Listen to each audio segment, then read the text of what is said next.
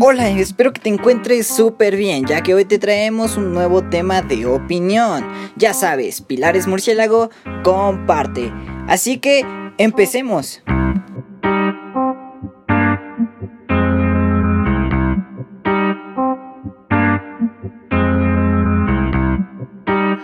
Por la situación que se vive actualmente en el mundo por la emergencia sanitaria, da una oportunidad de replantear la educación a lo que se llama la nueva normalidad.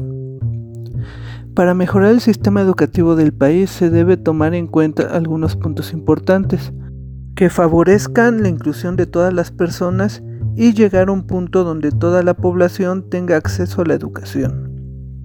El nuevo proyecto educativo debe considerar una atención diversificada, que no todos aprenden de la misma forma y a la misma velocidad, a las personas con alguna discapacidad, a las personas que hablan alguna lengua indígena, que todos no tienen acceso al Internet, que tengan un aprendizaje significativo, el desarrollo de competencias, el desarrollo de inteligencia emocional, estos puntos son muy importantes para romper el ciclo del sistema educativo estandarizado, donde forman a los estudiantes para que sean competentes para cubrir un puesto en alguna empresa.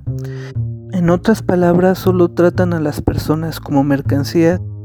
Esta nueva etapa de la educación puede replantear el sistema educativo enfocándose en la premisa de que cada individuo es diferente, por lo tanto, no se puede estandarizar la educación. El nuevo plan educativo debe de estar dirigido a desarrollar competencias o habilidades tomando en cuenta que existen diferentes tipos de inteligencias. Para poder alcanzar el objetivo de llevar la educación a todas las personas es necesario crear material orientado a las personas con algún tipo de discapacidad y otro material traducido a diferentes lenguas indígenas. Esperemos que de esta mala situación se logre alcanzar el objetivo de transformar la educación del país.